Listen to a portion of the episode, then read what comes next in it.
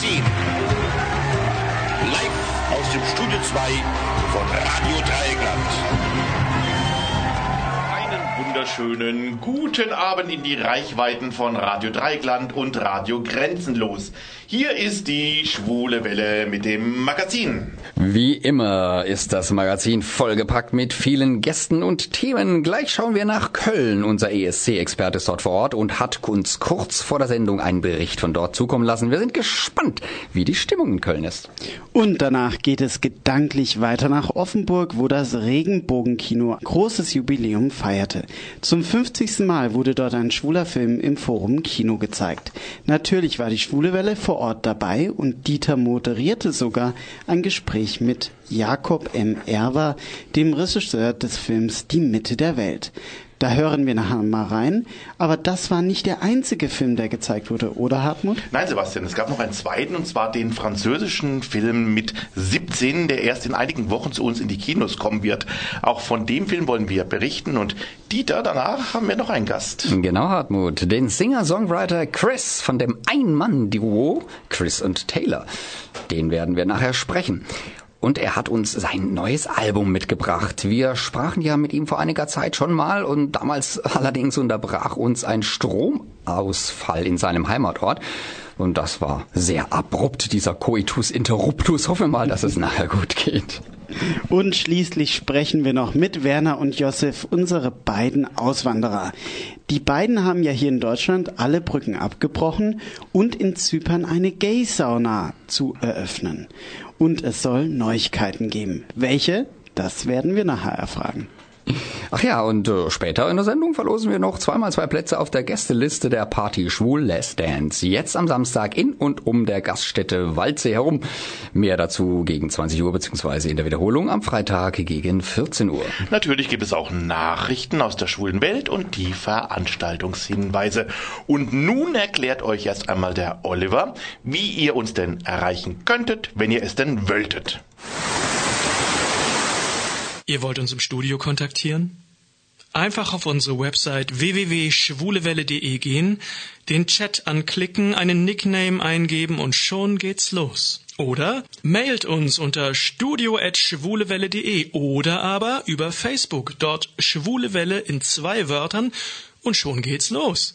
Oder eine Nachricht über unseren Gay Romeo Club, der da heißt Schwule Welle. Diesmal in einem Wort geschrieben. Bist du ein Adams? Wir sind Benjamin und Lena vom, vom Ensemble der Adams Family. Und ihr hört die Schwule Welle aus Freiburg. Freiburg. Zur Stunde findet ja in Köln der Vorentscheid für den Eurovision Song Contest statt. Für euch vor Ort ist unser Alex und der hat uns kurz vor der Sendung einen Beitrag geschickt, einen kleinen Bericht mit seinen Eindrücken. Die Stadt mit K. Das kann eigentlich nur Köln sein. Was heißt eigentlich? In diesem Fall ist es definitiv Köln. Ich stehe nämlich jetzt hier am Hauptbahnhof in Köln, da wo sich vor gut über einem Jahr schreckliche Szenen in der Silvesternacht ereignet haben. Und seitdem wird, wenn man an Köln denkt, in der Berichterstattung immer wieder an diese Ereignisse erinnert. Doch wir wollen heute mal wieder etwas Positives in die Berichterstattung über Köln bringen. Nämlich heute Abend findet hier der deutsche Vorentscheid zum Eurovision Song Contest 2017 statt. Und nun machen wir uns auf den Weg nach Köln-Mülheim in die Studios von Rab TV und hören mal in die Pressekonferenz von gestern Nachmittag rein, die von Barbara Schöneberger moderiert wurde. Ich freue mich, äh, heute hier sein und ich, äh, ja, ich bin ja immer schon einen Tag früher da zum Proben. Und äh, dann dachte ich mir, wenn ich schon mal hier bin, dann dränge ich mich auch noch in die Pressekonferenz rein. Vielleicht entsteht da auch noch das ein oder andere Foto. Mir schiebt den Rock ein bisschen hoch, vielleicht könnt ihr das einfach, ich halte die Arme so drüber. So, ähm, das, äh, das wird eine sehr schöne Sache morgen, auf die ich mich ganz besonders freue. Es wird wieder großes Fernsehen werden und ähm, das Allerwichtigste ist ja, wie werden wir es schaffen, morgen ähm, einen Kandidaten nach Kiew zu schicken, den wir alle mögen, mit dem wir alle zufrieden sind und den wir alle selbst wählen dürfen. Da haben wir uns ein ausgeklügeltes äh, Voting-System ausgedacht, das zugleich wahnsinnig einfach ist, von jedem verstanden werden kann, aber trotzdem war es ja nicht ganz trivial, fünf Kandidaten und zwei Songs am Ende irgendwie so zusammenzukriegen, dass alle glücklich sind. Wir haben uns da was überlegt und wir würden das gerne mit Hilfe eines kleinen Films mal kurz erklären. Wenn es dann Fragen gibt, können die gerne danach gestellt werden. Bitte sehr. Die Show Eurovision Song Contest Unser Song 2017 besteht aus vier Runden. In allen Durchläufen kommentiert die Jury, bestehend aus Lena, Tim Bensko und Florian Silbereisen, die Auftritte. Das internationale Publikum kann den deutschen ESC-Vorentscheid im Stream verfolgen und über die offizielle Eurovision-App seinen Favoriten benennen.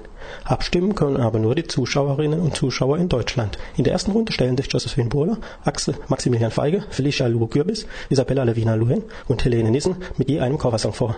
Das TV-Publikum stimmt ab, welche drei Kandidaten weiterkommen. In Runde 2 singen die drei Kandidatinnen bzw. der Kandidat den ersten ESC-Song in verschiedenen Arrangements. Die Zuschauerinnen und Zuschauer wählen ihren beiden Favoriten aus. In der dritten Runde singen die zwei verbliebenen Kandidaten den zweiten ESD-Song.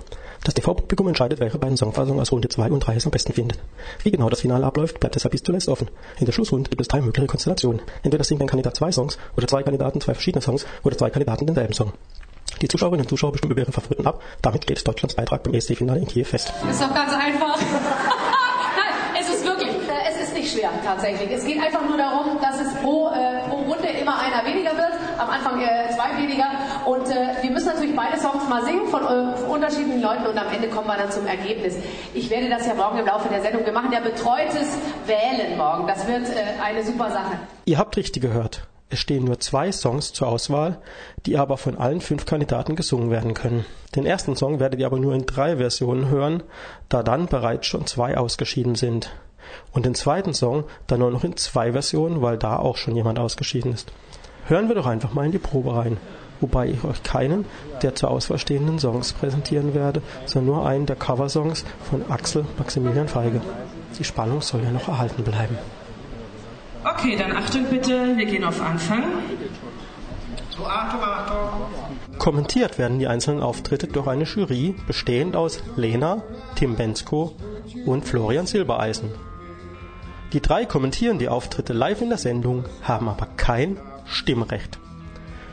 Hören wir gleich nochmal in die Pressekonferenz, wo Tim Bensko, Florian Silbereisen und Lena noch ein paar Worte zu ihrer Juryarbeit sagen. Derweil möchte ich mich schon mal bei euch aus Köln verabschieden und wünsche euch noch viel Spaß bei der Sendung und danach bei Eurovision Song Contest Unser Song 2017. Was hast du dir für morgen vorgenommen? Weil man kann da auf eine eine Art ähm, äh, kommentieren und auch unterstützen morgen oder auch auf eine andere. Was hast du dir vorgenommen? Man nimmt sich natürlich schon vor, das zu sagen, was man denkt. Mhm.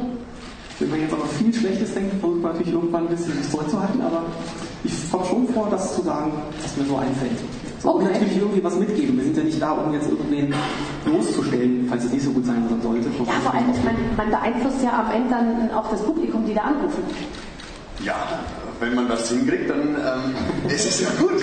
Also dann kann man ja seinen Favoriten, wo man selbst wahrscheinlich überzeugt ist, und der kann es wuppen, ähm, ja, irgendwie vielleicht pushen. Auf jeden Fall. Also ich glaube, äh, für mich ist immer so dieses Rezept ein kleiner Prozentsatz äh, Realismus und sonst eigentlich Intuition und aus dem Bauch heraus. Das ist immer gut.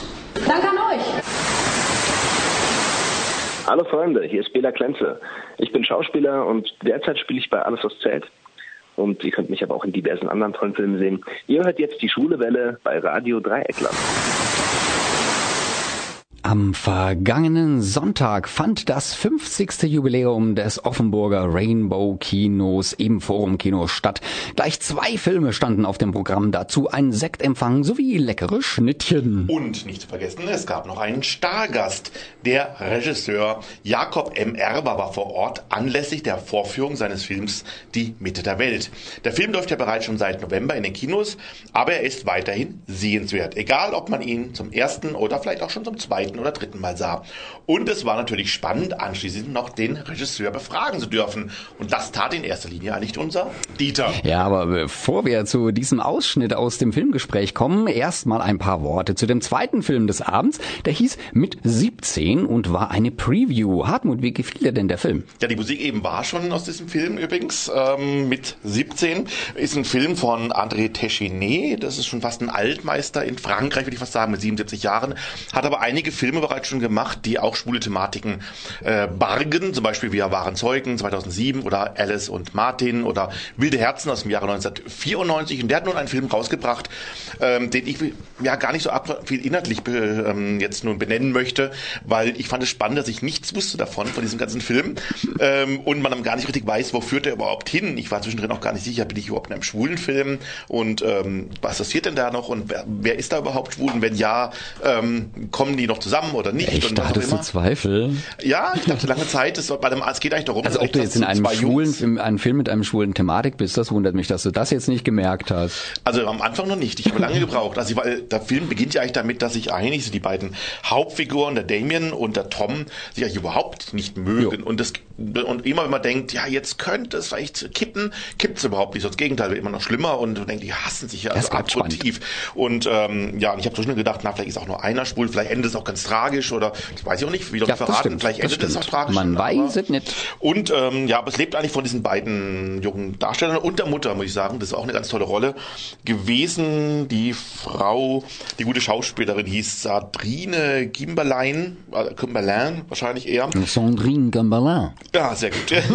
ähm, ähm, ist, vielleicht, äh, ist auf jeden Fall auch die dritte Hauptrolle eigentlich auf jeden Fall. Also auch sie war ist ein sehr wichtiger Part, die Geschichte der Mutter von eben Damien. Und ähm, ja, also ich fand den Film auf jeden Fall ganz, ganz toll, muss ich sagen. Und das Spannende ist auch, dass der demnächst auch in die Kinos wirklich kommt. Man kann ihn also gleich nachprüfen. Ein spannender Film. Ich habe das Gefühl gehabt, aber im positiven Sinne, er ist ewig lang aber im Sinne von, ich will gar Episch. nicht, dass er aufhört. Episch lang, ja, ja nicht ewig. Ja, also war, war wirklich wunderschön anzuschauen. Also mhm. Die, äh, die Thematik war sehr prickelnd und die ganze Geschichte entwickelt sich äh, wirklich unerwartet. Mhm. Also so, dass man wirklich reinsitzen kann und sich überraschen lassen kann und eben auch genießen kann. Das ist äh, Filmkunst. Genau, und ich hätte wirklich noch länger weiter gucken können. Also mich, ich, mich ja, das geht, könnte, könnte, wei könnte weitergehen. also von daher, also ein sehr schöner Film, ich kann ihn nur empfehlen. Ähm, kommt jetzt demnächst in die Kinos. Übrigens vom Freiburger Verleih Cool, Filmverleih hier in Freiburg, ähm, wird herausgebracht. Ähm, Quand on a, oh Gott, jetzt kommt Französisch weg. Was heißt 17 auf Französisch? Wie ist Kann ich nicht. Kann ah, kein Französisch. Mit 17 sorry. auf jeden Fall auf Deutsch. hm? Sebastian, du hast eine Idee? Ich weiß, was 18 heißt. Aber was 17 heißt. Dann sag doch einfach 18 minus 1. Die zählen doch immer gerne so rum. 18 ähm, moins 1. Gut, also auf jeden Fall mit 17 auf Deutsch und auf jeden Fall angucken. Ganz toller Film. Ja, aber nun zu der Mitte der Welt, Dieter. Du sahst ja den Film zum ersten Mal. Ja, Wie hat dir gefallen? Ich war, ich war jungfräulich bei diesem Film. Also mir hat er klasse gefallen. Ich hatte ja viel erwartet, weil wir die Leute schon einiges vorgeschwärmt hatten und das hat der Film auch gehalten. Also die Bilder waren richtig toll. Die beiden Hauptdarsteller perfekt aufeinander abgestimmt. Da stimmte die Chemie, da, da knisterte es zwischen den beiden, da brannte die Luft, da prickelten die Hormone. Äh, ich weiß gar nicht, wie ich es ausdrücken soll. Ja, also in, in den Nebenrollen gab es auch sehr, sehr gute Ware. Zum Beispiel ein lesbisches Paar, auch richtig herzerfrischend. Und Phils beste Freundin, also Phil, das ist die Hauptrolle, 18 Jahre, gespielt vom zuckersüßen und hochbegabten Louis Hoffmann.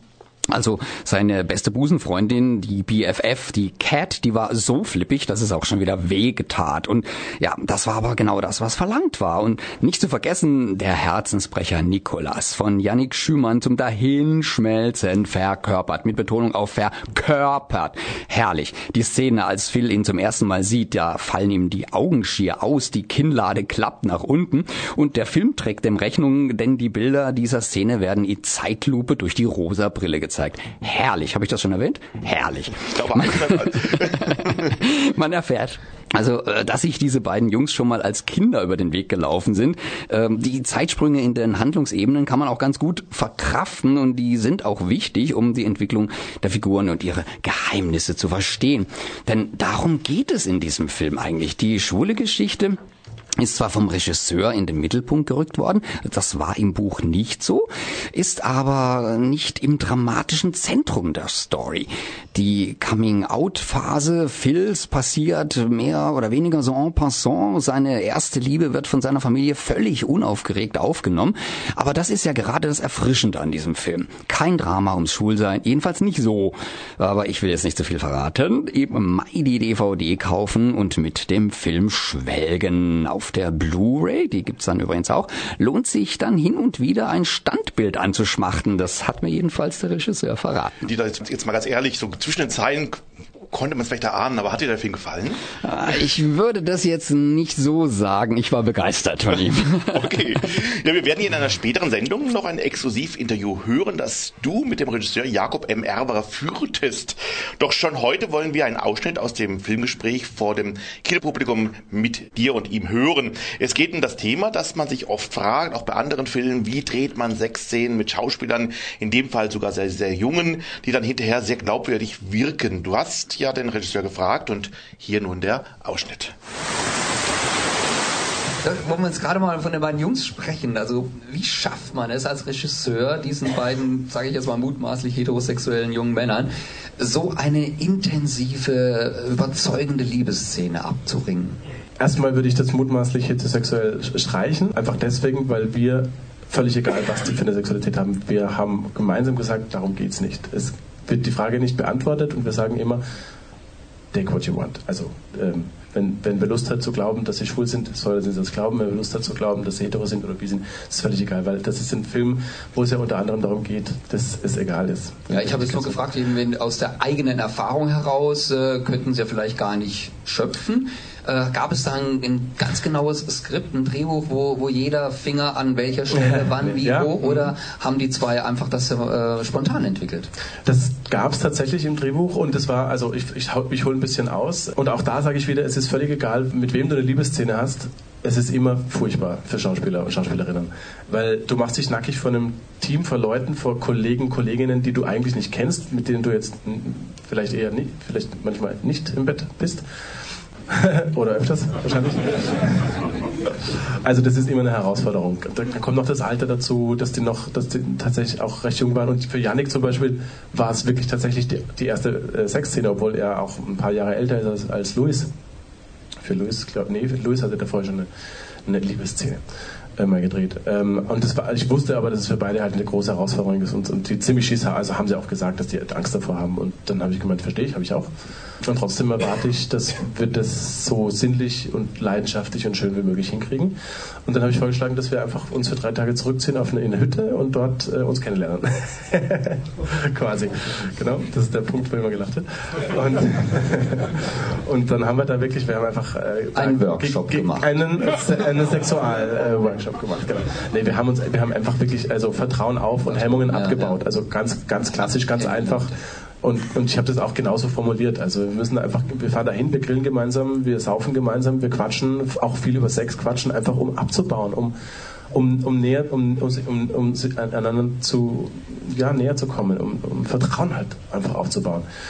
Scheu zu nehmen einfach auch. Genau, und dann habe ich so, so Spiele vorbereitet, dass man sich so das Vertrauensaufbauspiele, dass man halt sich gegenseitig führt. Der eine musste die Augen zu oder die Augen zu verbu- verbunden bekommen und der andere hat ihn durchs Haus geführt, durch den Garten geführt und so weiter und dann umgedreht. Ähm, und äh, sowas wie Tastspiele, also man tastet einander den Körper ab und sagt, was man spürt und versucht es immer pro, also sozusagen positives Feedback drauf zu geben. Also nicht, oh, die Nase ist aber groß, sondern es ist eine Nase, die ist weich. So. Das ging dann wirklich so, dass wir gesagt haben, okay, und dann äh, irgendwann auch das gleiche Spiel, nackt. Und das war total gut. Erstmal ist es natürlich ganz merkwürdig. Und dann letztlich ist es total gut, weil sie dann eben am Set nicht zum ersten Mal nackt voneinander sind und nicht zum ersten Mal den Pimmel vom anderen in der Hand haben, sondern das dann einfach sehr viel selbstverständlicher ist. Plus, man das Gefühl hat, dass wir drei den anderen am Team, im Team so ein bisschen was voraus hatten. Wir sind schon ein bisschen stärker, wir sind ein bisschen erfahrener als die anderen. Und es gibt ein bisschen, da- dadurch sind die, die Jungs einfach, auch. ja, einfach stärker in dieser, in dieser Position so. Das kennen wir schon, wir können schon Witze drüber machen. So. Ähm, und dann macht man natürlich am Set, macht man natürlich ein Closed Set. Wer ist dann dabei? Kameran, Beleuchter, Ton? Äh, nee, Beleuchter nicht, nee, Ton, äh, Ton auch nicht, Ton mit eingebaut, Kamera ist drin, Kameraassistenz ist drin, äh, ich bin auch rausgegangen, ich habe gesagt, das, sie sollen ihr Ding haben, ich, muss, ich möchte mir das auf meinem, auf meinem Monitor draußen angucken ähm, und meistens ist noch jemand für Kostüm drin, um denen schnell die Bademäntel zu geben. So. Hm. That's it. Und das ist gut gelaufen oder musstest Das du ist, ach genau, und dann, 15 Mal wolltest du, und, dann, und dann wolltest du wissen, ähm, ob das gescriptet war. Das war gescriptet tatsächlich. Also im Drehbuch steht wirklich drin, äh, die Hand fährt über seinen Rücken, äh, die, ein Tropfen läuft über die Lippen, bababa, all das. Äh, das haben wir auch sehr genau durchbesprochen, was ich für Momente will. Und dann habe ich gemeint, lass uns erstmal probieren, ob das nicht in einem zu drehen ist. Ob, ob sozusagen die, also schöner ist, ich wollte es geskriptet haben, weil ich wissen wollte, was für Momente ich brauche. Sollte es nicht funktionieren, dann kann man die wirklich einzeln aufgelöst drehen und dann schneiden. Und wenn es aber idealerweise so funktioniert, dass man, dass, dass das aus der Szene heraus passt und funktioniert, das ist noch viel besser. Und dann haben wir gesagt, diese Punkte brauche ich, diese Punkte hätte ich gerne. Ich habe dann natürlich immer reingerufen, ah, äh, der Kameramann hieß Ciao oder heißt Ciao. Äh, Ciao, äh, geh doch mal auf die Lippen oder geh doch mal auf den Hintern oder äh, äh, Luis, noch, mach noch mal die Hand oder so irgendwas. Also ganz so romantisch ist es dann nicht. Es ist schon ein bisschen technischer, aber, aber letztlich war es schon, ähm, schon eine tolle, war, auch, ja. äh, warme, im, im übertragenen Sinn, warme Stimmung einfach. Also es hat wirklich gut, war, war, war schon sexy einfach auch. Und sie mussten nicht dauernd lachen.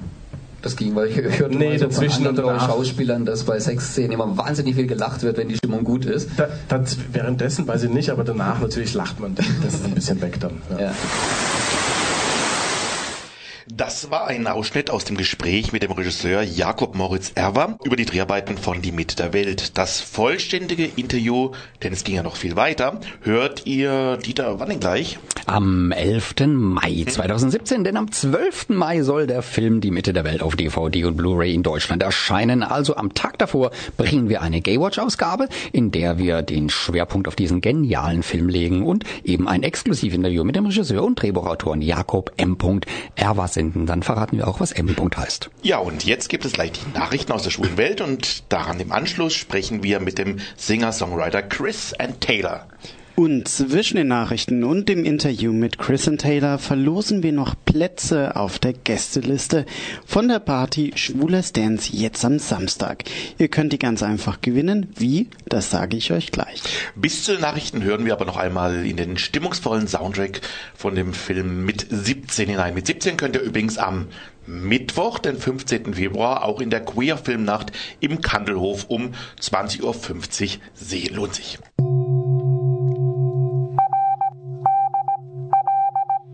Hier ist das erste deutsche Radio Dreieckland mit den Nachrichten der schwulen Welle.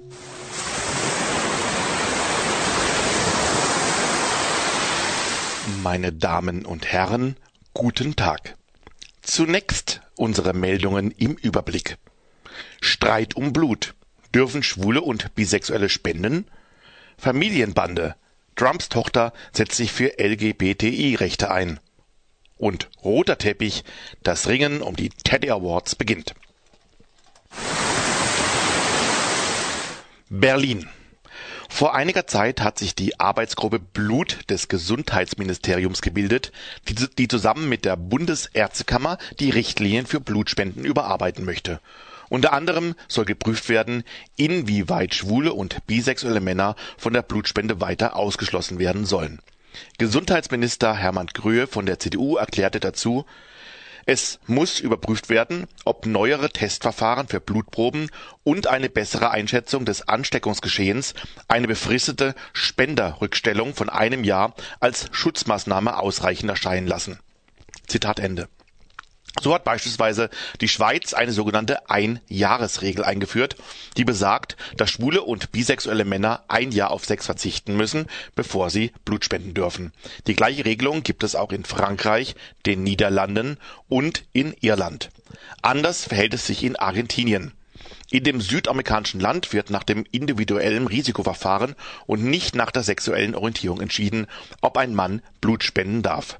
Wer Blut spendet, obwohl er schwul oder bisexuell ist, begeht damit eine Ordnungswidrigkeit, da er im Fragebogen dazu angehalten wird, alle Angaben, Zitat, nach bestem Wissen und Gewissen zu machen. Zur Widerhaltung kann mit einer Geldbuße von bis zu 10.000 Euro bestraft werden. Die Zeitschrift Männer zitiert zu diesem Punkt in die Zeitschrift Männer zitierte diesen Punkt Kerstin Schweiger vom Blutspendedienst Nordost des Deutschen Roten Kreuzes. Sie sagt, würde eine bewusste Täuschung durch einen Blutspendenden bekannt, ohne dass es aufgrund der geleisteten Spende zu einem Patientenschaden käme, würde der Blutspendedienst das Gespräch mit dem Betreffenden suchen und ihn zwingend von weiteren Blutspenden ausschließen. Problematischer wird es, wenn eine Blutspende eines schwulen Mannes einem Patienten nachweislich schade. In dem Fall könnte ein Spender wegen vorsätzlicher oder fahrlässiger Körperverletzung sogar angezeigt werden. Ihm drohe im schlimmsten Fall eine Geld- oder sogar Gefängnisstrafe. Das Gesundheitsministerium gab derweil gegenüber der Zeitschrift Männer auf Nachfrage an, dass man die Überarbeitung der Richtlinien bis zum Frühjahr erwarte. Washington Vergangene Woche berichteten wir davon, dass die US-Regierung unter dem Präsidenten Donald John Trump plane, die Rechte von LSBTI-Menschen aus religiösen Gründen einzuschränken. Nach Angaben der Zeitung Politico habe nun Trumps Tochter Ivanka zusammen mit ihrem Ehemann ihren Vater dahingehend beeinflusst, dass nun doch kein Dekret gegen Homo- und Transsexuelle erlassen würde. Die Zeitung Politico beruft sich dabei auf zwei Quellen aus dem direkten Umfeld des, Umfeld des Paares. In der vergangenen Woche kursierten Berichte, wonach der Präsident religiösen Menschen die offene Diskriminierung von LGBTI-Menschen erlauben würde. Ein entsprechender Entwurf wurde von der Zeitschrift The Nation veröffentlicht. Das Weiße Haus dementierte dies später. Daraufhin meldeten sich wiederum Vertreter der religiösen Rechten lautstark zu Wort, die eine Stärkung der Religionsfreiheit forderten. Einen möglichen Unterstützer ihrer Forderungen sehen sie im Vizepräsidenten Mike Pence, der als erbitterter Gegner von LGBTI-Rechten gilt. Berlin mit der Eröffnung der Berlinale beginnt nun auch in der Hauptstadt das Ringen um die Teddy Awards, die am 17. Februar 2017 zum bereits 31. Mal verliehen werden. Ausgezeichnet werden dabei Filme und Filmschaffende, die, wie es heißt, mit queeren Themen und filmischen Engagement einen Beitrag für mehr Toleranz, Gleichstellung, Akzeptanz und Vielfalt in der Gesellschaft leisten. Die Teddys werden mit einer eigenen Preisverleihung im Rahmen der 67. Internationalen Filmfestspiele in Berlin vor rund 1500 Gästen aus Kultur, Kunst, Wirtschaft, Politik und Gesellschaft verliehen. Auch die Schwule Welle wird vor Ort sein und von den diesjährigen Gewinnerinnen und Gewinnern berichten eine Gewinnerin steht derweil schon fest. Die deutsche Regisseurin, Produzentin und Autorin Monika Treut erhält den Spezial Teddy Award 2017 für ihr Lebenswerk. Aus Anlass, an, aus Anlass der Preisvergabe zeigt das Panorama in diesem Jahr ihren zweiten Spielfilm, den Klassiker Die Jungfrauenmaschine aus dem Jahr 1989. Das war die Schwule Welle mit den Nachrichten.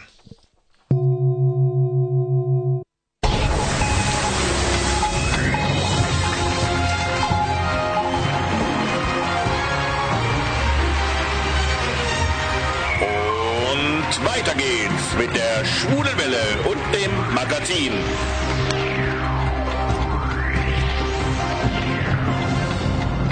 Bevor wir gleich Chris und Taylor anrufen, gibt es noch etwas zu verlosen. Und zwar zweimal zwei Plätze auf der Gästeliste der Party Schwules Dance. Jetzt am Samstag in der Gaststätte Waldsee. Wie ihr die gewinnen könnt? Einfach eine E-Mail an gewinnspiel.schwulewelle.de bis Freitag, 10. Februar 2017 um 15 Uhr schicken und diese mit dem Stichwort Waldsee Ich will versehen. Also noch einmal Stichwort Waldsee Ich will bis Freitag, 10. Februar um 15 Uhr an gewinnspiel.schwulewelle.de senden. Viel Glück! Das war der Song Phoenix aus dem Staub von Chris und Ann Taylor. Wir hatten schon vor einiger Zeit die Freude, mit Chris zu sprechen. Damals allerdings beendete ein Stromausfall je unser sehr angeregtes Gespräch. Ihr könnt das Gespräch noch nach wie vor auf unserer Webseite www.schwulewelle.de bei den Podcasts nachhören. Nun aber hoffen wir, dass es diesmal alles klappt und wir von einem Stromausfall verschont bleiben. Und so begrüße ich zum zweiten Mal bei der Schwulen Welle in Freiburg den Singer-Songwriter Chris von dem Ein-Mann-Duo Chris and Taylor. Hallo Chris. Hi, hi Hartmut. Schön, dass du da bist. Vielen Dank. Chris, euer Duo wurde ja 2008 in London gegründet, wobei dein Bühnenpartner kein Mensch aus Fleisch und Blut ist, sondern etwas anderes. Magst du noch einmal kurz erläutern, wer oder was dein Bühnenpartner Taylor ist? Ja klar, äh, Taylor, das ist meine Gitarre. Äh, das mhm. ist die Marke der Gitarre. Äh, und äh, als ich dann in London gesessen habe und als es dann langsam darum ging, okay, ähm, ich muss langsam herausfinden, wie ich mich nennen will. Da habe ich jeden Tag damit verbracht, runter auf, auf diese Gitarre zu starren und diesen Schriftzug Taylor zu lesen. Und deswegen war dann recht schnell für mich klar, dass Taylor äh, fester Bestandteil der Band werden müsste.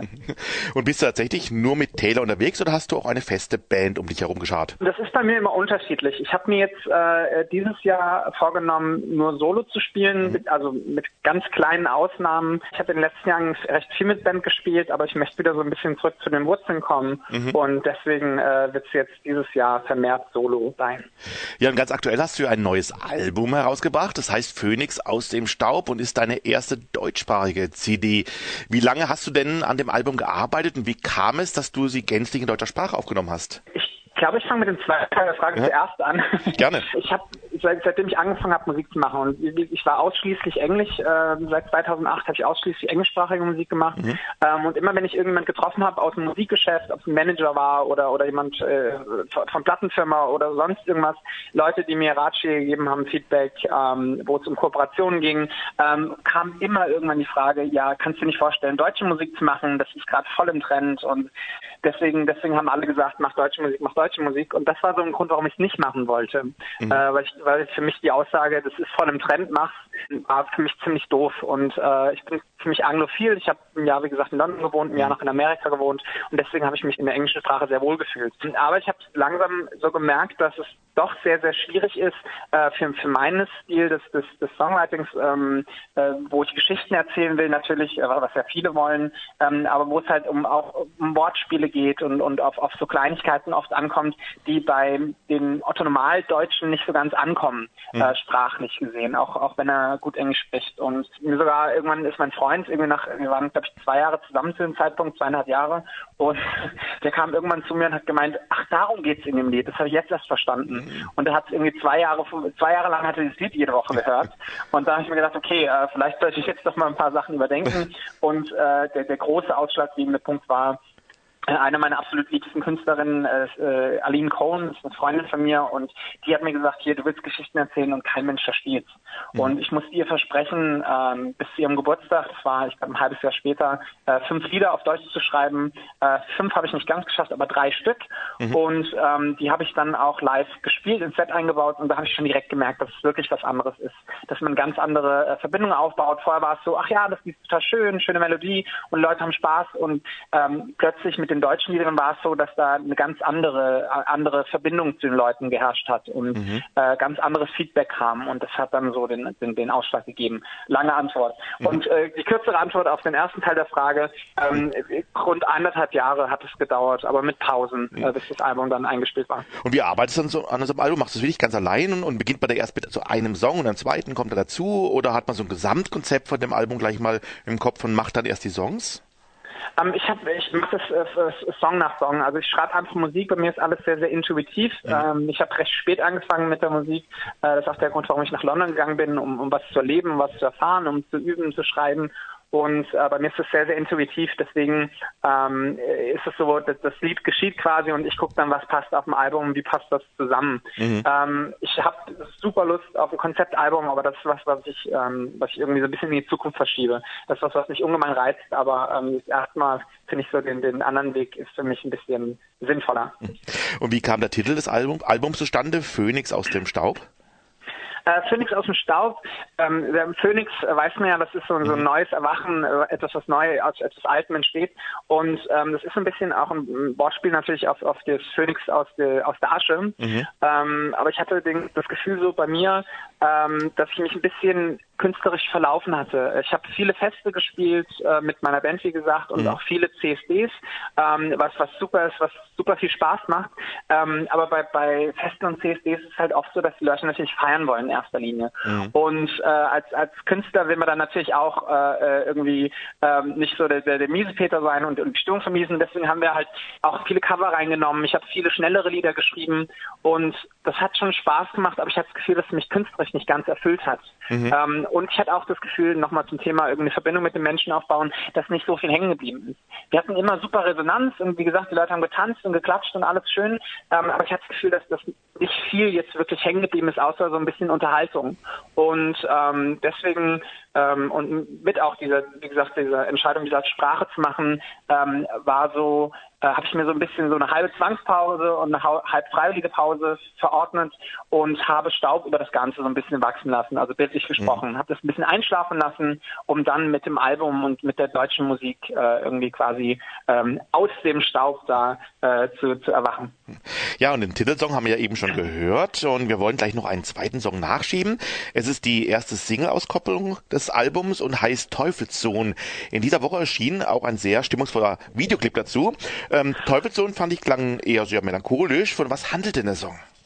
Fandst du? Ich fand Teufelssohn klingt eher so frech. Ja? Also, nee, also, also, gar nicht negativ melancholisch, aber ich fand es eher so melancholisch. Aber ich, mir hat er sehr gut gefallen, aber ich fand ihn jetzt, ja, eher ein Hauch melancholisch, ja.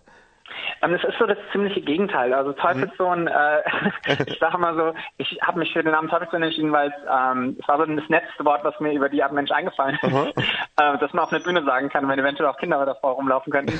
Aber es geht tatsächlich um, um, um Menschen im Leben, ähm, der vielleicht einmal für einen wichtig war und wenn man das feststellt, okay, ähm, dieser Mensch ist kein guter Einfluss und außer gut auszusehen kann er nicht so viel bieten ähm, und dass man dann irgendwie quasi die Kontrolle wieder übernimmt über sein Leben und ganz weit weg segelt von, von dieser Art Mensch. Dann hören wir uns mal den Song jetzt an, Teufelssohn von Chris und Taylor. Hallo, wir, wir sind Werner und Josef, die Auswanderer und ihr hört die Schwule Welle auf Radio Dreieckland. Das war der Song Teufelssohn von dem Singer-Songwriter Chris and Taylor und Chris ist nach wie vor bei uns in der Leitung. Chris, zu dem Song gibt es ja auch einen sehr stimmungsvollen Videoclip. Er ist animiert und du hast mit Niklas Zink zusammengearbeitet. Wie kam denn die Zusammenarbeit zustande und ähm, habt ihr den Clip optisch zusammen erarbeitet oder wer hat die Idee gehabt zu dem Clip? Den Niklas hatte mich äh, vor schon einiger Zeit hatte der mich mal angeschrieben. Ähm, er ist äh, Fotograf ähm, mhm. auch noch, neben, neben dass er ähm, äh, Animationen macht. Und er hatte mich deswegen angeschrieben und ich habe ihm äh, gesagt, dass ich mir äh, äh, gerne mal seine Seite anschaue. Dann war es aber so, ich, ich habe eine feste Fotografin, mit der ich meistens arbeite. Äh, und äh, deswegen hatte ich so nicht wirklich Bedarf zu der Zeit. Aber ich muss sagen, ich habe die Animationen gesehen und die Illustrationen, die er gemacht hat und fand die total, total schön und habe ihm gesagt, ob er sich vorstellen könnte, ein Musikvideo mit mir zu machen. Und er hatte total Bock auf das, das auf die Idee. Und als dann konkreter wurde, als dann Teufelssohn irgendwie fer äh, ähm, fertig aufgenommen war, äh, haben wir uns zusammengesetzt und ähm, ich meine, das, das Musikvideo erzählt ja so ein bisschen äh, so, so Geschichte aus dem Lied. Ähm, mhm. Also ähm, von daher, das, die Story war recht schnell klar und äh, mit, mit dem Stil und alles ist, hat er, hat er sich ausgedacht und, und äh, ich habe dann halt Feedback gegeben zu, äh, was ich gerne anders hätte, von mhm. Farben anders, von Figuren anders. Äh, aber grundsätzlich war das alles so aus, aus seinem Kopf entsprungen, die Bilder. Und wirst du mit dem Album eigentlich jetzt auch live zu erleben sein? Und wenn ja, gibt es schon Termine, die wir da bekannt geben könnten? Oh je, es gibt wie immer, es gibt jede Menge Termine, mhm. ähm, aber viele sind noch gar nicht so äh, fertig. Also ich, ich will keine Termine öffentlich nennen, wo, wenn der Vertrag noch nicht unterschrieben abgeschickt ist. Ähm, von daher lohnt sich am besten auf, auf Facebook oder meine Internetseite in, in ein paar Wochen oder so zu schauen. Wie gesagt, Facebook ist eine ganz gute Adresse. Äh, da freue ich mich natürlich, wenn ich unterstützt würde, werde. Mhm. Und da poste ich auch dann immer, wenn die Auftritte sind. Es wird jede Menge Sachen geben in ganz Deutschland über den Sommer. Mhm. Und wer in Wiesbaden vielleicht oder Wiesbadener Umgebung zuhört, da habe ich am 13.04. ein größeres Konzert, Christian Taylor und Friends, mhm. in der Wartburg. Das läuft über das Staatstheater in Wiesbaden. Mhm. Ähm, ähm, aber ansonsten, wie gesagt, ähm, einfach am besten äh, bei Facebook äh, äh, schauen. Okay, und du warst ja in der Vergangenheit auch bei vielen CSD schon vertreten. Ich selbst habe dich ja in Saarbrücken damals do, äh, zum ersten Mal auf der Bühne erlebt. Du gehst auch auf der Bühne sehr offen damit um, dass du schwul bist. War das eigentlich immer so von vornherein oder hast, kam das erst nach und nach, dass sich da... Ja, ja, das, das war von vornherein so. Mhm. Ähm, ich, ich bin da ähm, also ich, ich, ich weiß, wie, wie viele, viele schwule äh, äh Männer, Frauen, äh, Lesben-Frauen wissen, ähm, mhm. dass es viele Leute gab, die uns irgendwie Türen geöffnet haben und, und ähm, ich glaube, ich finde es ist eine Zeit, dass man irgendwie auch durch diese Türen irgendwie geht und, und dass ein paar mehr Leute ähm, nicht mehr die Nummer fahren von wegen, nein, nein, ich bin heterosexuell und dann, wenn man Erfolg hat, dass man dann sich outet. Wie gesagt, ich habe da vollsten mhm. Respekt vor, also die Geschichten sind, sind ganz unterschiedlich und, und nicht jedem ist es möglich, äh, sich, sich von vornherein zu outen, aber ähm, für mich äh, stand das gar nicht irgendwie zur Debatte. Ich, ich, die Leute, jeder darf wissen, dass ich schwul bin ähm, und ich sage das auch nicht nur auf CSDs, äh, ich rede da ganz offen drüber, ob ich für eine äh, Kirchenveranstaltung spiele, für die CDU oder was weiß ich. Mhm. Ähm, ja, ich finde irgendwie, ähm, hm, ja, ich, ich will mich nicht verstecken. Du bist ja generell sehr engagiert, auch für die Rechte von schwulen, Lesben und Transmenschen. Wie geht es dir momentan nicht mit der politischen Lage in Deutschland, Europa oder in den USA? Bei mir geht es ja ein bisschen so gerade, ich habe so das Gefühl, dass man, dass die CSDs momentan ja wichtiger sind denn je. Wie geht's dir damit? Ja, ich glaube, keinem geht so wirklich mhm. gut damit. Ähm, es ist, es ist natürlich sehr unschön, schön, ähm, das so mit zu betrachten. Ich, ich glaube, ähm, ich muss sagen, ich, ich finde es so schade, dass das kein Dialog mehr stattfindet. Mhm. Ähm, so, also ich bin schwul, ich bin dunkelhäutig, ich ähm, habe äh, mir schon ziemlich, mein, meine Devise war immer, ähm, ich bin froh, wenn auch dumme Fragen, also in Anführungszeichen mhm. dumme Fragen gestellt werden, weil, weil dann kann ich jemanden aufklären. Und ich habe wirklich die schon krass ignorante Sachen gehört, ähm, aber ich war irgendwie froh darüber, weil, weil man dann in den Dialog kommen konnte und der Person erklären konnte, warum es äh, vielleicht ein, ein nicht ganz so schlauer Gedanke ist. Ähm, und das finde ich, ich mich freuen, wenn das wieder ein bisschen mehr stattfindet. Wenn man Leuten irgendwie erklärt, nicht nur, hey, du bist dies, du bist das, du bist homophob, du bist ein Arschloch, du bist ein Nazi, was weiß ich, sondern dass man vielleicht versucht zu sagen, hey, das ist nicht ganz so cool aus dem mit dem Grund oder ähm, ich, ich, glaube, das ist irgendwie der richtige Weg, um mit sowas umzugehen, aber einfach mhm. nur sich gegenseitig anzuschreien als, als Nazis und, und Gutmenschen und sonst was. Ich, ich glaube, das, das hilft nicht wirklich und ähm, ja, das wäre so ein bisschen so mein Appell äh, irgendwie. Also nicht, dass ich jetzt irgendwas zu sagen hätte, aber äh, das wäre mein Appell, dass man irgendwie versucht, äh, wieder in den Dialog zu kommen und nicht nur irgendwie sich selbst so als als zu postulieren und und äh, ja als als äh, Menschenrechtsvertreter, sondern mhm. irgendwie auch auch versucht mit Leuten zu reden und und ähm, ja, das ist so mein mein mein mein Tipp. Mhm. Ähm, unser Gespräch neigt sich ja leider schon langsam dem Ende zu, aber trotzdem noch ganz kurz eine Frage. Du bist ja aus Wiesbaden, wir sind hier aus Freiburg. Gibt es denn ein klein wenig Hoffnung, dass du mal in unsere Gegend auch kommst und äh, ein Konzert gibst? Hast du da irgendwie im weitesten Sinne Pläne? Aber klar, also ich meine, äh, grundsätzlich spiele ich ja in ganz Deutschland mhm. äh, und ähm, ich, wir sind wir sind dieses Jahr sehr sehr spät im Booking dran, ähm, mhm. auch weil das Album so spät fertig geworden ist. Natürlich will man sich dann erst äh, auch, auch mit den Sachen bewerben, die man dann auch spielt. Ähm, und wir sind ein bisschen spät dran. Von daher, ich habe bisher noch nichts in Freiburg, aber äh, Hoffnung gibt's da immer und, und äh, ich, ich werde mich dann mal, ich, ich sag mal meinen Leuten Bescheid, dass die genau, in eure Richtung ein bisschen gucken. Genau, dann meldest dich bei uns, dann wird man immer gut Werbung machen für dich. Super. ähm, jetzt zum Abschluss noch, ähm, wo kann man deine Songs überhören? Wo kann man die CDs erwerben? Das kannst du mal sagen. Also Facebook bist du zu erreichen. Du hast auch eine Webseite. Genau, meine Website ist äh, www.chrisandtaylor.de ähm, und ich glaube, mich findet man auch, also recht schnell finden, wenn man einfach bei Google das eingibt, Chris and mhm. Taylor. Ähm, und äh, die CDs gibt's gibt's äh, auf der Website kann man die äh, als, als physische, physische CD kaufen, mhm. ähm, aber in, in Online-Shops als, als Online-Download MP3s gibt's die überall, also von von Amazon über Google Play, iTunes. Ähm, ich glaube auch auf ich habe den Namen vergessen. Äh, Spotify. Ah, genau. ich bin kein Fan von Spotify. Wahrscheinlich mhm. den Namen eher verdrängt. Genau, auch Spotify, Deezer und alles Mögliche. Und jetzt hören wir zum Abschluss auch nochmal einen Song von dir aus von deinem brandneuen Album Phoenix aus dem Staub. Ich habe mir zum Abschluss den Song Kein neuer Tag ausgesucht. Magst du ein paar Worte dazu sagen zu dem Song? Ja, ähm, ich weiß jetzt nicht, wie, wie persönlich ich das werden soll. Ähm, in kein neuer Tag geht es um Abschied. Und da geht es so um, um, um äh, da geht es darum, wenn man noch nicht ganz bereit ist, mit, mit einer Sache, mit einem Menschen irgendwie abzuschließen und äh, noch ein letztes Mal so tun, tun will, als, als wäre noch alles in Ordnung, bevor man bereit ist, sich einzugestehen, dass vielleicht doch nicht so in Ordnung ist. Mhm. Okay, Chris, wir wünschen dir auf jeden Fall erstmal viel Erfolg. Möge dein Album in den Charts möglichst weit nach oben stürmen und dann hoffentlich hast du weiterhin so viel Spaß auch an deiner Arbeit und bleib wie du bist. Dankeschön. Das war Chris vom Ein-Mann-Duo Chris und Taylor und nun freuen wir uns noch über einen weiteren Song aus seinem Album Phoenix aus dem Staub. Wir haben schon gesagt, wie er heißt. Er heißt nämlich Kein neuer Tag.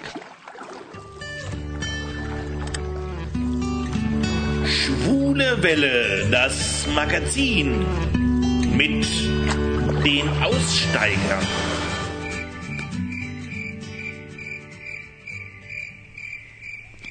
Willkommen zu einer neuen Ausgabe unserer Serie Die Auswanderer. Im vergangenen Juni brachen ja Werner und Josef alle Brücken hinter sich ab, verkauften ihre Freiburger Wohnung und zogen nach Zypern. Ihr Ziel im fernen Zypern wollten sie eine Gay-Sauna eröffnen. Ein spannendes und sicher auch gewagtes Unterfangen. Seitdem verfolgen wir ein wenig ihren Werdegang im fernen Zypern. Und heute ist es mal wieder allerhöchste Zeit nachzufragen, wie es den beiden so ergeht. Und daher herzlich willkommen zurück hier in der Schwulen Welle und live aus Zypern, Werner. Ja, hallo. Schön mal wieder euch zu hören. Hey. Wir freuen uns auch. Wir sind auch ganz gespannt, wie es euch so ergeht. Werner, aber zunächst einmal, mach uns doch ein bisschen neidisch. Mit welchen Temperaturen schlagt ihr euch derzeit hier in Zypern herum? Wir schlagen uns auch im Winter herum. Kein Schnee, keine Minustemperaturen. Und derzeit, äh, eigentlich seit zwei Tagen beginnt hier die schönste Jahreszeit. Nach dem Regen folgt nämlich die grüne Jahreszeit. Es ist alles grün und blüht. Oh, das hört sich ja schon mal gut an. Das heißt, in welchem Temperaturbereich sind wir? Also wir sind hier bei drei Grad, zwei Grad, als ich ins Studio gefahren bin und ihr seid so zehn Grad mehr? Äh, mindestens 10 Grad mehr. Ähm, wir sind im Unterschied, sobald die Sonne untergeht, sind wir im äh, gefühlten Minusbereich, aber das liegt dann wirklich bei über 10 Grad noch. Und tagsüber, wenn die Sonne brennt, ähm, kann man also schon auch da sein. Okay, also ein sehr hartes Leben, wie wir hören. Werner, als wir uns das letzte Mal in der Adventszeit sprachen, klang es ja so, als dürften wir uns bald auf die Eröffnung eurer Gay-Sauna im Frühjahr freuen. Wie sieht es denn nun aus bei euch? Wie laufen die Baumaßnahmen? Ähm, die laufen ganz gut. Ähm, wir kommen vorwärts. Wir haben über 3000 Meter Kabel verlegt, wow. äh, un, unzählige Wasserleitungen. Ähm, also kann man gar nicht mehr beschreiben. Ich glaube, ich habe vier äh, Paletten riesengroße Plasterboards verbaut, die Wände wow. stehen, äh, enorm Holz.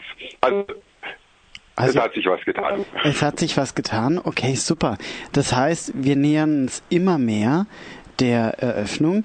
Ähm, was sind denn im Moment so die Dinge, an denen ihr euch jetzt gerade abarbeitet? Was sind gerade die größten Baustellen? Die größten Baustellen sind jetzt die Dekorationen. Also nachdem mhm. die, die Grundbaumaßnahmen vorbei sind, äh, geht der Schmutz auf die Straße und mhm. die schönen Farben kommen ins Haus rein. Oh, wunderbar. Okay, jetzt wird es richtig dekorativ, richtig bunt und so, wie es dann auch am Ende aussehen soll. Ähm, unser Alex war ja vor Weihnachten auch bei euch in Zypern und hat euch besucht. Er war sehr angetan von der Optik schon damals. Das wird ja dann wohl die größte Gay-Sauna in Zypern oder sogar Sauna in Zypern. Ist das richtig? Äh, es gibt noch eine weitere Sauna in einer anderen Stadt. Mhm. Ähm, die ist etwas kleiner, hat aber mehr Freifläche wie wir, wie wir Stadtsauna sind und mhm. oh, ja. in Berglandschaft. Die können im Garten mehr ähm, sich ausbreiten. Okay, gibt es einmal die Stadt und einmal die Landsauna, wie der, Stadt- und Landsitz. Wunderbar. Ähm, ihr legt ja sehr viel Wert auf die Details, wenn man die Bilder so anschaut. Wer ist denn da der kreative Kopf bei euch? Denn ein wenig erinnert das uns hier im Freiburger Umland ja schon auch an den Europapark von der Dekoration her. Na, ich glaube, er ist umgekehrt. Ah. Ähm, der Europapark klaut ja die Dinge hier. Das glaube ich auch. um es so rum zu sagen. nee, also der, der, kreative Kopf bin eigentlich ich. Mhm. Ich versuche auch alles umzusetzen. Äh, wobei mich der Josef unwahrscheinlich überrascht hat. Am Anfang äh, wusste er gar nicht, was, was eine Spachtel oder sowas ist. Inzwischen baut er also komplette Wände, der streicht, der macht, der tut. da hat sich wirklich zum Handwerker und Genie oh. entwickelt. Okay, ähm, da seid ihr jetzt also richtig dabei. Gibt es denn mittlerweile schon einen ungefähren Zeithorizont, wann dann die Eröffnung stattfinden soll? Es wird jetzt immer konkreter. Keine Ahnung, ich muss jetzt gerade mal Josef fragen, der ist gerade von der Baustelle zurückgekommen. Wann wollen wir denn eröffnen, Josef? ich habe vielleicht, ich habe Glück in diese, dieser nächsten Monat. Oh. Hat, habt ihr es gehört? Im nächsten Monat wollen wir Wow, okay, das ist, eröffnen. das ist ambitioniert, okay. Ja, da sind wir ja gespannt. Also wir bleiben weiterhin am Ball und ähm, drücken euch die Daumen und toi toi toi, dass ihr das auch so einhalten könnt. Ähm, wir haben aber auch gehört, dass es hin und wieder kleinere und größere Rückschläge gab, wie wahrscheinlich bei jedem großen Projekt auch damit zu rechnen ist. Aber bei euch wurde eingebrochen und einiges entwendet. Ist das richtig? Naja, eingebrochen mehr oder weniger. Es, es herrscht hier irgendwo so eine Sitte, wenn einer sich ungerecht bezahlt fühlt, was ja hier durchaus möglich ist, weil der Chef bei mir in die Tasche steckt, dann bedient man sich an irgendwelche Maschine. Bei uns war es leider unsere lieben Fernseher, die wir noch im Keller deponiert hatten, weil kein Platz war, die fehlen jetzt. Also wir brauchen ganz dringend viele, viele, viele Bildschirme. Okay, ja, das ist ja auch ganz wesentlich für so ein Etablissement. Ähm, habt ihr denn davon irgendetwas wiederbekommen, beziehungsweise zahlt da eine Versicherung oder wie ist da die Situation? Nee, da muss, da muss man einfach drüber weggehen. Ähm, das ist ein Niederschlag. Am nächsten Tag geht es wieder weiter. Wir müssen einfach vorwärts schauen. Es tut weh. Es sind viele Rückschläge gewesen, ähm, unvorhersehbare. Aber es geht immer weiter und wir gehen vorwärts. Okay. Na, dann ähm, hoffen wir, dass äh, da alles an seinem Platz bleibt, wo es jetzt auch bleiben soll. Die nächste Zeit. Ja, wir wissen ja, ähm, Werner, und das ist allgemein bekannt hier im Kreis, dass du handwerklich sehr geschickt bist. Du hast gerade schon gesagt, ihr habt drei Kilometer Kabel verlegt, unzählige Rohre, Wasserrohre. Ist das denn bei einem Projekt dieser Größenordnung wichtig, dass praktisch der Bauherr selber weiß, was er will und auch weiß, wie er das selbst machen kann? Mm, Ich gehe mal zurück in die alte Heimat nach Deutschland. Da gibt es einen Architekt, einen Bauträger, mit dem man sich vorher bespricht und man bekommt auch eigentlich das Haus oder die Wohnung hingestellt, die man hat. Hier in Zypern äh, solltest du schon wissen, was du willst, denn die Handwerker machen dir irgendwas, was du hinterher sagst, "Uh, die Wand ist krumm. Also wi- wissen, was getan wird und was zu tun ist, sollte man hier auf jeden Fall bei so einem Projekt. Okay, und auch einfach, um da noch äh, ein, ein Auge mit drauf zu haben und gegebenenfalls korrigierend eingreifen zu können, wie du es wahrscheinlich auch schon hin und wieder gemacht hast. Und dann weißt du auch, was ihr am Ende habt. Ja, war bei mir auch notwendig. Ich habe hier in Zypern den deutschen Standard eigentlich untergebracht. Und das sind, das sind Welten, weil wir, Zypern lebt eigentlich 20 Jahre zurück. Mhm. Also es war Zukunftstechnik, die ich denen erstmal beibringen musste. Elektronische Wasserhähnen oder sonstiges. Also es gab viel Spannendes im Bauprojekt. Also ihr bringt die moderne deutsche Gay-Sauna-Kultur und die moderne mitteleuropäische Elektronik nach Zypern. Okay. Richtig. ähm, Werner, was für uns auch ein ganz interessantes Thema ist, ähm, über das wir auch schon öfters geredet haben. Ähm, du hast ja erzählt, dass viele Zyprioten sehr gespannt sind auf die Sauna. Hat sich denn das weiter intensiviert? Gibt es mehr Nachfrage nach eurem Projekt? Mit Sicherheit, nachdem wir jetzt ähm, uns bei den Nachbarschaften bereits voll etabliert haben, also auch unter dem Namen Gay Sauna, ähm, spricht sich das wie ein Lauffeuer rum, dass wir tatsächlich äh, definitiv irgendwas hier in Larnaca aufbauen und wir bekommen Besuch. Okay. Also regelrecht Besuch, die besuchen uns bereits schon in der Baustelle. Wow, und, und die lassen auch mal die Bildschirme da, sind ja keine mehr da, okay, aber den Rest, das wäre ganz schön. Ähm, das heißt, äh, es gibt interessierte Menschen. Gehst du dann auch davon aus, dass es genügend offen schwul lebende Menschen gibt auf Zypern, die eure Sauna dann auch besuchen werden? Oder ist das Konzept hier dann doch eher ähm, dass ihr auch viel mit Leuten arbeitet, die nicht geoutet sind, die bisexuell sind, äh, wo es auf jeden Fall sehr, sehr verdeckt sein muss. Ja gut, wir, wir haben ja verdeckt gebaut. Mhm. Also es ist wirklich ein äh, Secret, die Nachbarn wissen Bescheid, aber ähm, was in dem Gebäude dann wirklich äh, ist oder, oder äh, passiert, das bleibt wirklich im Gebäude drin mit Security. Das, Also auch die verdeckt Lebensschwule können kommen und mit Sicherheit gibt es genügend Schwule, die kommen werden. Mhm. Mit Security und guten Feuerschutzmaßnahmen. Wir hatten ja jetzt vor kurzem ganz äh, schreckliche Nachrichten aus Berlin. Sowas soll sich natürlich auch nicht wiederholen. Aber dafür werdet ihr sorgen. Äh, du hast ja auch gesagt, genügend Wasserrohre wurden verlegt. Richtig. Genau. Ähm, was ganz anderes, Werner. Hier bei uns in Deutschland, in der Community, herrscht ja auch ein wenig Sorge, dass viele Rechte, die wir Lesben, Schwule und Transmenschen errungen haben, bald wieder in Frage gestellt werden könnten. Zum Beispiel beim Stichwort Donald Trump, Le Pen und auch andere Politiker dieser Art. Wie, wie, verfolgt ihr das denn von Zypern aus? Und gibt es auch in Zypern ähnliche Tendenzen? Oder ist man hier vielleicht in einer ganz anderen Phase? Wir fragen das nach, weil du ja bereits erzählt hattest, dass es in Zypern alles ja ohnehin etwas verdeckter abläuft. Ja, in Zypern läuft es verdeckt ab, es ist aber alles erlaubt. Also von der Lebensgemeinschaft, Lebenspartnerschaft bis, bis hin zum öffentlichen Händchenhalten wäre alles erlaubt, das tut keiner. Mhm. Ich habe noch keine gesehen hier. Ähm, ich selbst beobachte das etwas kritisch, wobei das die, die ganzen Dinge in Zypern weit ab vom Festland äh, etwas anders laufen. Mhm. Also es interessiert hier äh, die Menschheit nicht ganz so wie auf dem Festland. Okay. Werner, wir sind auf jeden Fall sehr gespannt darauf, wie es mit dir und Josef und eurem tollen und großen Projekt weitergeht und freuen uns schon sehr bald darauf, wieder mit euch zu plaudern. Wir drücken euch die Daumen, dass es dann nun auch bald wirklich an die Eröffnung geht. Wir sind sehr gespannt und sagen mal wieder Danke, dass ihr ja. bei uns in der Schwulen Welle wart. Gerne und ich freue mich aufs nächste Mal. Wir freuen uns auch. Und damit danke und tschüss nach Zypern. Und das war damit auch die heutige Ausgabe unserer Serie.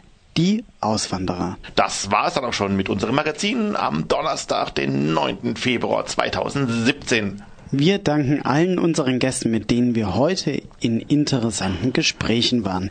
Das waren Jakob M. Erwer, dem Regisseur von Mitte der Welt. Das, das war der Singer-Songwriter Chris vom Ein-Mann-Duo Chris und Taylor. Und das war unser Alex vom ESC Vorentscheid in Gölle. Und das waren natürlich auch unsere Auswanderer, Werner und Josef, die in Zypern in Kürze eine Gay-Sauna eröffnen. Nächste Woche ist Hartmut für euch hier und auch auf dem, ne Quatsch, eben nicht hier.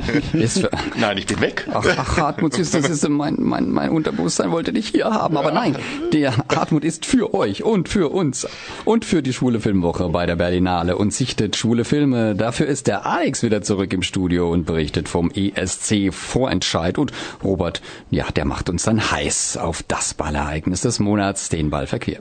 Von der Berlinale und den Teddy Awards berichten wir dann am 2. März. Nun aber Schluss für heute. Wir wünschen euch eine gute Woche und bleibt uns gewogen. Tschüss. Tschüss. Diese Sendung wurde Ihnen präsentiert von Schwule Welle, dem einzigartigen und nicht zuletzt wärmsten Programm in der Toskana Deutschlands, mit freundlicher Unterstützung von Radio Dreieckland.